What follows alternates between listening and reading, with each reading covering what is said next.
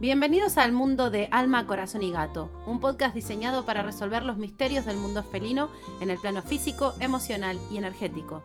Tu instinto te habla y se comunica con tu gato, y sin embargo, la mente se interpone y no siempre nos deja escuchar. Mi nombre es Amaya Espíndola y quiero que me acompañes en este recorrido hecho para ti para que saques todo el potencial de la relación con tu gato. Buenos días, buenos días, ¿cómo están? Espero que muy bien. Yo quiero contarles que estoy súper contenta de hacer esto de podcast porque he descubierto un mundo que no, no estaba completamente, que desconocía completamente. Yo escuchaba alguno que otro podcast, pero tampoco eh, entendía todo lo que había que hacer, ¿no? Eh, para mí era como, uff, todo esto está... Y al final me enganché, me gusta y me voy a lanzar a hacer el episodio semanal. También tengo tantas cosas que contarles y trabajo, trabajo con tanta gente que quiero que, también comparta su conocimiento que al final digo, bueno, mejor si lo hacemos semanal, ¿verdad? Así que si les gusta, por favor, no dejen de seguirlo, dejarme comentarios, compartirlo con amigos, ya saben, ¿no? lo de siempre. Eh, y el día de hoy les traigo un tema que a mí me gusta mucho, que es qué hay detrás de las alergias a los gatos. Así que espero que este episodio no les haga estornudar. Ya estamos en el número 4. Voy a empezar con una historia personal porque eh, toda mi familia es alérgica a los gatos y yo también lo fui. Me puedo considerar una rehabilitada, pero lo más interesante de todo esto es que yo no hice nada para curarme. No solía tomar antihistamínicos a menos que tuviera una reacción muy severa eh, porque, o porque iba a estar toda la tarde en la casa de una amiga que tenía gatos y demás. Mm, no me gustaban mucho los gatos. En, mi casa siempre se tenía este concepto cultural del que hablamos en el primer episodio y eh, sinceramente tampoco sé qué era lo que hacía que a mí no me gustaran los gatos. No desconozco, pero simplemente era alérgica y no me gustaban, ¿no? Y tenía este miedo barra respeto que decimos muchos eh, con respecto a los gatos. Pero bueno, la carrera que elegí me llevó a tener que hacer esto, ¿vale? A tener que tomar esta decisión de cuidar, de, cuidar de los gatos y a mí no me gusta hacerlo mm, si no puedo de alguna manera empatizar con ellos, ¿verdad? Y tuve que, tuve que tomar esa, esa iniciativa de vencer este miedo respeto. Y entonces, a partir de, de eso, Em, en mi carrera tuve que hacer prácticas con gatos, refregármelos y la verdad es que yo había pensado que eso, ¿no? El hecho de haberme enfrentado a, la clínica diaria a refregarme gatos, a estornudar y a pasarla mal, porque de verdad la pasé mal en un momento, mi cuerpo se había dado por vencido y había decidido que ya no era alérgico, ¿vale? Eso es lo que yo pensaba por dentro. Hasta que eh, ya cuando me metí en el mundo más holístico y en el crecimiento personal, me cruzo con la psicosomática, con los libros de Salomón Selam, entre ellos Las alergias no existen. Y esto le tengo que agradecer a Raquel Ruz, que bueno, ya estaré a la semana que viene con nosotros hablando de otros temas, pero bueno, eh, fue gracias a ella también que, que me introduje con este mundo de la, de la psicosomática, de la biodescodificación y demás. Em, entonces, decido meterme a leer el libro, a entender un poco qué había pasado, a ver si realmente daba respuestas a lo que había vivido yo. Otra que no fuera me refregué a los gatos y, y ya está. Y descubrimos que de alguna manera lo que se conoce de las alergias es un poco incompleto, ¿no? Y que no tampoco hay tantos avances a, lo, que, a lo que es. Entonces, Vamos a meternos a ello. Si no sabes de qué es la alergia, cómo funciona en el cuerpo, es importante que la entendamos para también entender la otra parte, ¿no? La, de la que no se habla. Entonces, la definición clásica de la alergia es una reacción excesiva e inadaptada como resultado de una desregulación del sistema inmunitario de un organismo. El sistema de defensa, ¿no? Sería, es nuestra forma de defendernos frente a un cuerpo extraño que proviene del exterior al que vamos a llamar antígeno o alérgeno. Otra de las características importantes es que posee una fase silenciosa o desensibilización en la que el cuerpo crea este perfil completo, no le toma, no le cae bien. Dice, esto a ti tú no me caes bien y te voy a guardar porque me parece que vas a poner en peligro, me vas a poner en peligro. Con lo cual, la próxima vez que vengas, ya te vas a enterar. Ahora va a ser calladito, me voy a guardar, te voy a tomar todos los datos y la próxima vez que vengas me voy a expresar. Y es lo que pasa en la segunda fase. lo que se llama la fase ruidosa o de hipersensibilidad alérgica. Y ahí ya se monta la escena, donde está todo el drama, los anticuerpos y todo, ¿no? Donde podemos ver lo que se conoce como reacción alérgica. Entonces es importante tener un doble contacto con ese antígeno o alergeno para producir la alergia en sí. Eh, estas respuestas, estas reacciones, pueden ser inmediatas o retardadas, pueden tener diferentes intensidades, provocando desde una reacción anafiláctica donde el individuo eh, se pone en peligro de, muerte, eh, o síntomas de enfermedad más bien crónica, como puede ser el asma, o también el típico lagrimeo, el estornudo, la picazón, el eczema, ¿no? Todas estas cosas también pueden ser reacciones alérgicas. ¿Qué nos puede producir alergia? Bueno, es que todo, ¿no? Puede ser los alimentos, o sea, si nosotros consideramos que cada vez que comemos algo, estamos metiendo algo de fuera dentro nuestro. Y eso eh, es un antígeno, eso se comporta como un antígeno. La diferencia es que en, un estado normal el cuerpo define que eso ah, son nutrientes, ah, qué bien, bueno, vamos a, empezar a cortar por aquí y vamos a dejar que, se, que sean absorbibles, le da de comer a las bacterias y demás. Pero eh, si hay una reacción desmedida es porque mm, el, sistema inmune está ¿no? como alterado. Está muy a la defensiva, me gusta decir a mí, ¿no? Em, también puede ser que medicamentos, ¿no? Porque el medicamento, los alimentos dentro de todo hemos evolucionado junto a ellos, los estamos cambiando y eso también produce mm, o nuevas reacciones porque el cuerpo desconoce quiénes son. Los medicamentos, eh, cuanto más artificiales pasa lo mismo, sin embargo los más naturales pueden que sean mejor asimilados, las vacunas, todas estas cosas pueden generar eh, reacciones, incluso cualquier cosa del exterior, incluso aquellas con las que hemos vivido y nos hemos adaptado a lo largo de la vida, como puede ser un grano de polen, puede ser el ácaro, mm, de todo, ¿sí? O sea que no hay nada, todo lo que venga del exterior puede causarnos esa reacción.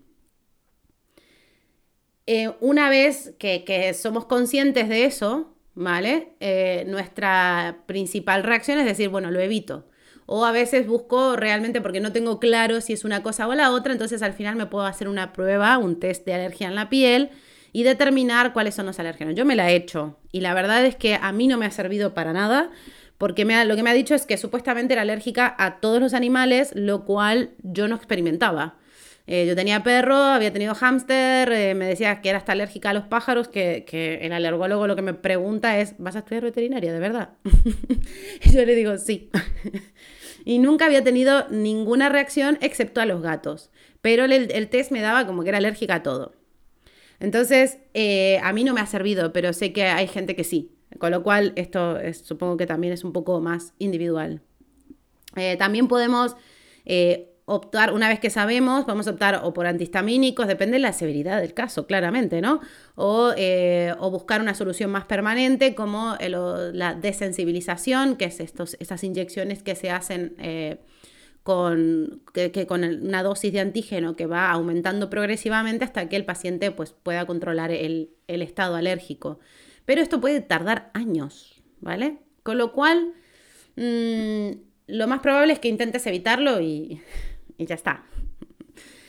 Pero hay cosas que no se tienen en cuenta, como por ejemplo eh, el entorno en el que se vive, cómo tienes el sistema digestivo, si cuidas tu alimentación o no, porque al final eh, el, sistema, el sistema inmune está muy presente en nuestro, en nuestro sistema digestivo y eh, si lo tenemos descuidado, pues va a ser más reactivo ante todo.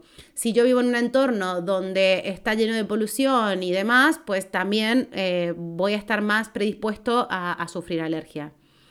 Y aquí también es donde, desde un punto más holístico, tenemos que empezar a ver todas las cosas. O sea, yo incluso cuando yo trabajo con pacientes alérgicos de gatos, ¿no? Eh, lo primero que trato de mejorar es todo lo demás, porque yo ya sé que el sistema inmune está totalmente reactivo, pero si no trabajo el terreno, eh, los antihistamínicos van a ser parches, todo lo que yo coloque van a ser parches, pero no estoy trabajando al sistema inmune de base, a modularlo, a que, a que vuelva a su estado normal. ¿Sí? Eh, eso, eso es muy importante y eso es un poco más lo que hacen las medicinas holísticas. Tratan de evitar el uso de parches, sino trabajar lo que se dice el terreno, ¿no? el tratamiento de fondo. Pero nos vamos a meter todavía más allá, porque también esto en las medicinas holísticas también lo solemos trabajar, que es hacernos otra serie de preguntas, que es, ¿por qué un simple y común alérgeno eh, como un grano de polen o la saliva del gato puede provocar estas reacciones en el cuerpo? ¿Por qué el sistema inmunitario, normalmente tan discreto, encuentra apropiado llamar la atención de esta manera? ¿No? Em, ¿Nos estará previniendo de algo? Entonces, aquí hay una frase que pone Salomón Selam en su libro que es, eh, la crisis alérgica significa cuidado, peligro, hay riesgo en la morada. Teniendo en cuenta esto, nos vamos a adentrar en esas otras teorías, en lo que es la psicología, la psicosomática, para llegar al fondo, fondo, fondo. No se habrán pensado que yo iba a hablar solamente de la alergia a los gatos, esta proteína, la FEL-D1, ¿no? De la saliva del gato que se distribuye por el pelo y entonces al final, eh, bueno, que todas estas cosas de, de los gatos, de razas que no sean alérgicas, no, de esto no vamos a hablar porque voy a dejarles algunos tips al final, pero lo que yo quiero que entendáis es el tema de la alergia, cómo funciona, porque eso se puede aplicar al gato como a todo lo demás. ¿Sí? Entonces, pareciera, ¿no? Como que todo ocurre que estas sustancias que en principio no tienen ningún, eh, no son patógenas, son inocuas totalmente, se perciben por el cuerpo de una manera eh, como peligrosas. Y la reacción que da no solamente es excesiva, sino que es completamente fuera de lugar. O sea, se le va, se le va la mano. Como si yo estuviera a la defensiva, ¿no? Como un mecanismo de defensa que eh, lo desplazo hacia ese antígeno, que ahora vamos a hablar qué, qué quiere decir que lo desplazo. Lo que intenta el cuerpo es que como considera que eso es peligroso, quiere que el, eh, el, individuo se adapte, alejándose de ese peligro, ¿no? Para poder continuar con su vida. Ahora bien, ¿por qué el individuo se protege de esa manera? Y la respuesta puede no gustarnos mucho, pero sigue siendo un poco lo de siempre. Perdemos el contacto con la naturaleza, perdemos el sentimiento natural de seguridad con el mundo que nos rodea. El polen, el polvo, los pelos de animales o su saliva, los alimentos y otras sustancias consideradas como alérgenas son parte integrante de nuestro entorno. Entonces la alergia eh, normalmente está basada en algún miedo, alguna inquietud, un recelo, un temor, alguna emoción inconsciente que en realidad no tiene que ver con el alérgeno en sí, sino que yo de alguna manera pierdo mi seguridad con el entorno en un punto determinado de la vida, en el tiempo y espacio, y todo lo que se encuentre a mi alrededor como yo estoy sufriendo un, lo que se llama un psicochoque emocional desestabilizador, mi cuerpo registra, ¿no? Mi amígdala, que es súper rápida además, registra todo lo que hay alrededor y define que eso puede ser peligroso. Con lo cual, al volver a encontrarse en ese espacio o en, o en condiciones similares, va a reaccionar. Y lo voy a desplazar a un alérgeno en vez de tener que lidiar con la emoción que tengo de por dentro. Es muy interesante porque ahí, por ejemplo, yo explico que el miedo que yo le tenía a los gatos, en el momento de superarlo, desaparece todo. Ya está. Ya no importa si me cruzo con gatos o no. Entonces, sin saber el motivo por el cual les tenía miedo, a veces no es tan sencillo encontrar qué es lo que produjo eso. Ojalá fuera siempre tan fácil y bueno, sería todo fantástico. Y igualmente es importante trabajar la parte eh, física, ¿no? Que nuestro cuerpo, nuestro sistema inmune esté protegido, esté modulado, todo, ¿no? todo nuestro bienestar físico también resulta importante para que esto también funcione. Pero empezamos a considerar que hay un punto emocional en el cual nosotros no estamos seguros en nuestro entorno y sea que lo relacionamos con el polen, con el polvo, con los ácaros, con los animales, con lo que sea. Y ahí es donde hay que empezar a buscar qué es lo que ha pasado. ¿De dónde viene eso? Yo, sinceramente, como dije antes, no fui atacada por gatos, no, tenía no tengo ningún motivo en el cual yo pudiera pensar por qué tenía ese miedo. Sinceramente creo que es una cosa que me tragué de, que alguien me dijo, no, los gatos son buenos, malos, no sé qué, tienen traicioneros, no todas estas cosas que se dicen a nivel cultural. Me lo creí y de alguna manera ya lo, viví como tal, ¿no? Eh, porque desconozco, yo siempre me llevé muy bien con los animales, mm, sí, puede ser que no tuviera una seguridad en mi entorno, no lo sé, no, estas cosas no he llegado a indagar, simplemente desapareció mi alergia y jamás me lo volví a cuestionar. Lo único que ahora puedo entender es que estaba relacionada con ese miedo. Y lo he vuelto a vivir en otras cosas, ¿no? También eh, otro tipo de alergias, cambiando de entornos. Eh, ahora con la pandemia el uso de mascarillas me, despertó algunas alergias que luego, bueno, uno, uno las asocia, ¿no? Con otras emociones y demás. Hay, hay muchos, ¿no? De, esto, de esto que va pasando.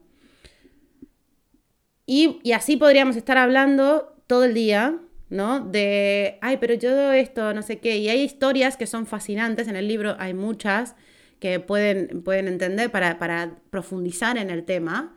Pero yo lo que quiero hoy llegarles, eh, llevarles este, el conocimiento de que hay alternativas de tratamiento que no siempre tenemos que ir al test de alergias, a la desensibilización que puede tardar años, ni tengo que recurrir al abandono de los gatos. Y aquí es donde a veces yo me, entristece, me entristezco cuando un profesional de la salud lo que les dice a las personas es desastre del gato. Y hay gente que se ve sin otra alternativa porque a veces hablamos de niños con alergias y demás y dicen, bueno, entre el niño y el gato, pues me hago el gato. Y, y en realidad es un dolor para ellos también tener que pasar por esto. Pero no encuentran otra alternativa porque nadie se las da. Y eso es el propósito del podcast de hoy. Hay alternativas, hay muchas cosas que se pueden hacer. Se pueden hacer cosas más físicas como modular el sistema inmune con setas, ¿no? la alimentación, eh, los factores de transferencia, hay, hay, cosas ahí. Luego podemos ir a más cosas vibracionales también y podemos recurrir a la técnica de liberación emocional o el tapping para encontrar las emociones que hay detrás de todo esto. O sea, ¿qué recursos hay? A veces nos cuesta mucho em, tener que abrirnos a ellas, ¿vale? Pero yo voy a insistir un poco que no, no pierdes nada. En cambio, si no lo haces, pierdes a tu gato. o lo sufres, que tampoco es muy beneficioso. Y los resultados que puedes obtener de esto son totalmente beneficiosos para ti, porque vas a tener una mejor salud, mucho más bienestar, vas a estar mejor en todo, en todo aspecto, emocionalmente, ¿sí? Puede que el camino sea un poquito rocoso, pero, pero al final valdrá la pena. Y ahora bien, yo supongo que querráis saber un poco sobre qué opino de las razas de gatos que no producen alergia, de los productos que se ponen en el pelo de los gatos, eh, y etcétera, etcétera. Entonces, antes de terminar, os voy a decir algunas cositas con esto. Primero que nada, si vas a adoptar un gato y no sabes si vas a reaccionar, normalmente si tú vas a, una protectora o a algún lugar con muchos gatos, y, eres medio sensible, pues el, puede que reacciones. Pero puede ser que el gato que quieras adoptar, justo ese no te dé alergia. Entonces, ¿cómo lo defino? ¿Cómo sé si ese gato me produce alergia o no? Entonces, eh, te vas con una toalla de mano, una pequeñita, ¿vale? Mm, refriegas al gato que dices, ay, este me gusta, este quiero. Bueno, te lo refriegas todo, se lo pasas todo por la cara, por todos lados, ¿vale? Bien que te quede toda la saliva del gato bien pegada ahí, y te lo llevas a tu casa y estás todo el día con eso. Te lo pasas por la piel, duermes con ello, estás constantemente con esa toalla para ver si tu cuerpo reacciona. Y recuerda que esto tiene, puede tener dos fases, o sea que mm, pruébalo más de una vez antes de hacerlo. Y de esa manera, pues vas a reducir el riesgo de que se produzca una, alergia. Esa es una, forma que es muy sencilla de probarlo. Eh, con respecto a los productos que se usan para evitar la alergia, a mí no me gusta poner nada sobre la piel del gato que pueda eh, resultarle molesto, ¿vale? Esto incluye muchas otras cosas, ¿vale? Que las hablaremos más adelante. Pero eh, el gato le gusta, o sea, pasa muchas horas de su día manteniendo su piel y su pelo precioso y divino para que tú vengas y le cosas como, como perfumes, como productos de este tipo, ¿sí? Entonces, mm, tenemos que ser bastante conscientes de esto, que como un parche, que a veces ni siquiera funciona ni como parche, pero como parche, vale, pero tienes que estar buscando otra solución, que esa no sea tu decisión final, ¿sí? Eh, para ello, mm, ventila, limpia, evita tener alfombras o tejidos que guarden mucho el tema de los pelos, eh, una buena aspiradora, eso es mucho más útil, ¿sí? Y más efectivo. Y de paso también puedes tener algún purificador de aire, ¿no? Que ayuda a que la respiración dentro de casa sea mejor. ¿Sí? O sea, hay, mejores cosas que no, involucran mm, meterle cosas al gato por encima.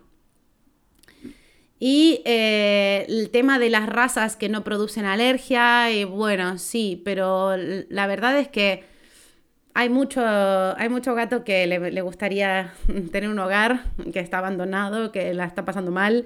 Em, no siempre es una garantía al 100%.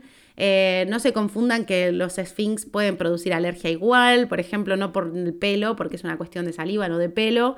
Eh, hay razas que tienden a ser menos alérgenas, pero con esta técnica de la toalla realmente podemos hacer ¿no? esta prueba y demás y llevarnos a, casa un gatito que ha sido abandonado y demás. ¿sí? Esto me, parece más bonito, especialmente en, estas situaciones. Eh, y lo más importante es no abandones por alergia, por favor, de verdad. O sea, llama a quien sea, hay salida, se puede salir de ello. A menos que te produzca una reacción anafiláctica y, te ponga en peligro tu vida, de verdad hay solución. Em, y me gustaría que por lo menos intentes buscarlas. Eh, hay más, hay mucho más. Puedo contar, podría estar aquí todo el día, pero no, no me dan los tiempos. Así que bueno, con esto me despido. Espero que les haya gustado el tema. La próxima semana estaremos hablando con Raquel Ruz, que es eh, profesora de Enneagrama, formadora de FT, así que ya saben a quién preguntarle si, si necesitan entender un poco más este, esta técnica de liberación emocional. Em, es sexóloga y es, la autora del libro Comunicación Consciente. Así que la semana que viene hablaremos de ansiedad porque estamos preparando un curso que se llama Ansiedad en felinos y humanos. Em, muy interesante y muy necesario porque principalmente porque los gatos no tienen al, eh, iba a decir alergia, los gatos no tienen eh, ansiedad en su estado natural, ¿no? Y sí cuando viven eh, dentro de una casa. Entonces es hora de que seamos conscientes el efecto que tiene la forma en la que decidimos convivir con nuestros gatos. ¿no? Y que la ansiedad que les podemos producir. Por un lado tiene una, serie de beneficios al mundo que vivimos el día de hoy, pero por el otro lado también tenemos que ser conscientes y tratar de eh, encontrar el equilibrio perfecto. Lo mejor que podamos, ¿no? Porque no siempre va a ser perfecto, perfecto, pero mm, teniendo herramientas y entendiendo mejor cómo funciona la ansiedad, nos va a ir mejor seguro. Así que la semana que viene hablaremos del tema. Eh, si se quieren apuntar al curso desde ya, porque ya están súper mega motivados con esto, es el 11-12 de marzo, es online y se pueden registrar en la página de raquelrus.com. Y poco más. espero que, espero que les, haya gustado de verdad. Por favor, sigan, ya saben dónde encontrarme. Ya saben, de mí ya saben, yo no, no, no tengo que decir más nada. Así que nada, hasta la próxima, la semana que viene. Un beso y que estén muy, muy, muy bien.